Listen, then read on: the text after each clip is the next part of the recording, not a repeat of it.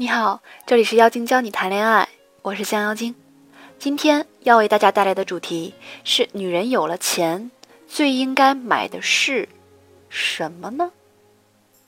我的一个用户跟我分享了这样的一个故事。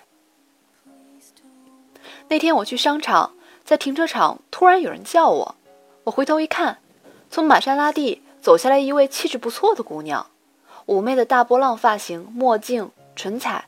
合体剪裁的套装，一双裸色高跟鞋，我脑子飞快的转，这是谁呀？当他摘下墨镜，再次笑着给我打招呼时，我这才意识到，这不是我高中同学小迪吗？小迪，真是好久不见呀！你开这么好的车，在哪儿发达呀？哪有，老远就看着你了，没想到啊，真是老同学，要么一起喝杯下午茶，聊一会儿。到了咖啡厅落座，我的八卦心又起来了。我记得上学那阵儿，你可不是这气场呀。虽说穿衣打扮当年我们都很受限制，可你原来太乖太闷了，丢人堆里绝对找不出来。看看你现在，真是让人眼前一亮呀，太棒了。小丽很有感触跟我说，多亏了我大学的一个室友，她家境优渥，天生白富美。却难得很仗义，我们俩呢英语口语啊都很好。他自己做兼职教学生，做会议翻译，还不断的照顾我，给我介绍机会。那个时候啊，他就有车，经常周末带着我一起去接活，还郊游什么的。后来呀，他就劝我考个驾照，买个车，哪怕分期贷款什么的，说我应该多出去走一走，每天躲在角落里，永远不知道自己的潜力有多大。我一开始哪里转得过弯来呀？平时最烦开车了，看到仪表盘那些东西啊，头都大了，根本就觉得，嗯，我做不到。当时大三呢，谈了个男朋友，正黏糊着，也是我们班同学。我那时候看上他，就觉得我们性格很像，都喜静，而且，你知道，从来没人追过我，我觉得一下子有人欣赏，特感动。你也知道。我骨子里呢比较爱省钱，他家庭情况呢也不是很好，而且我总觉得看电影啊、去高级餐厅吃饭呀太装了。我们就总是吃个板面，去个饺子馆，省时间省钱，回来好好学习。渐渐的呢就没意思了。我们上的课一样，吃的东西一样，一起上自习，周末都忙着兼职实习，突然没感觉了，不知道见面下去有什么意义。兴奋的心情过去了，他呢更是越来越没话。后来我看到他给我们音乐系的女生送玫瑰，我就明白了，甚至我都懒得跟他闹。短短四个月，我们就这样分开了。我心里憋着气，突然想我要去考驾照。就一个暑假，我考过了。那时候我内心就像有一个小火苗，特不安分，觉得有什么事儿都不重要，自己爽才是重要的。拉着我刚才说那白富美室友啊，帮我参谋买个什么车，他还指点我怎么考虑，怎么跟家里人说，让我突然明白平时人们说的八面玲珑是什么意思。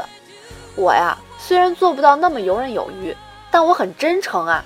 我跟父母说，你们将来给我准备什么嫁妆啊？我父母就说了，我就跟他说，我不要嫁妆了，你现在把钱给我，我现在就想多体验生活，把自己培养出来。我学了车。现在呢，想多开开车来做兼职，想参与进自驾游的圈子，所以，我父母呢也很爽快，就给了我第一辆买车的钱。我的第一辆车呢是奥迪 A4，不过当时我父母哪能给我那么多呀？我还贷款。不过我奖学金加上兼职的钱都够还款和养车了，觉得自己好厉害。不过也就是那个时候有车，才让我在做兼职的时候特别努力。音频原文，请搜索微信公众号“将妖精”全拼五二零，微博搜索“将妖精”。想随时查看更新，记得订阅我哟。高中以来，我就一直不娱乐，唱歌很差，画画呢，小时候学过，可早就不练啦。平时呢，也不爱运动。突然发现，我是一个很无聊的人，不懂生活，只是为了钱，为了不恐慌而工作。其实小时候啊。我很迷民乐，我特别喜欢什么《春江花月夜》呀、《渔舟唱晚》呐这样的曲子。后来我想，干嘛不去学个古筝呢？所以那个时候生活很积极，白天去翻译公司实习，每周两个晚上学古筝，周末去做个家教，一个月一次自驾游。那时候刚兴起采摘，去摘苹果的时候，别提我多开心了。后来古筝课有演出机会，我那时候在一个文文玩艺术馆参加合奏。就在那儿跟我老公不期而遇，他是艺术馆的一个合伙人，负责那边茶饮区，特别有涵养、有文化底蕴那种，绝对高富帅。他能追我，我一开始想都不敢想。我们说来呢，真是因车结缘的。这个时候呢，我已经正式工作了，开车也有一段时间，经常出去兜个风，让我心情一点也不像大学的时候那么焦躁。他说，当时表演完对我的第一印象特别好。女孩子弹琴的时候，能感受到她的热爱，琴声其实很表达心境的。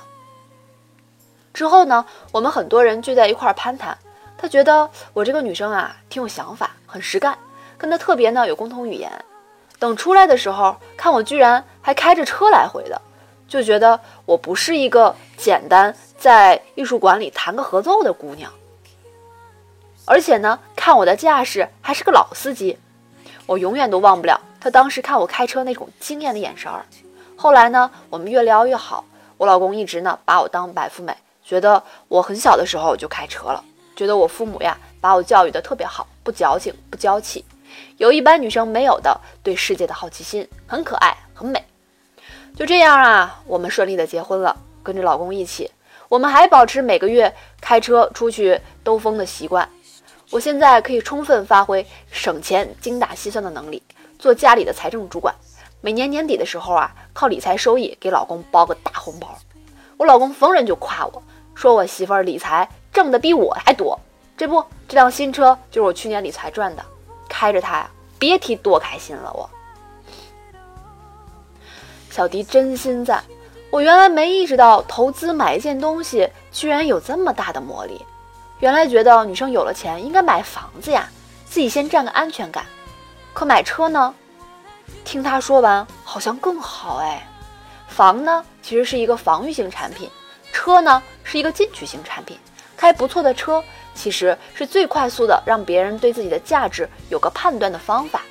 男人看不懂女人的衣服多少钱呢？包多少钱呢？即使看懂的，也都是大牌，还显得炫富，挺土的。所以呀，女人有了钱，就先学我这姐们儿，买辆车。你以为买了车就能让高富帅娶你了吗？那当然不是，这只是万里长征中的第一步哟。你还需要知道到底怎么样才能让你的位置在男人心里不轻易被替代，还要学习怎样做到精神共鸣，还要学点理财知识吧，等等等等。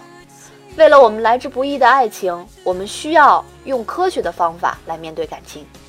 如果今天的主题对你有帮助，请记得给我赞赏哦。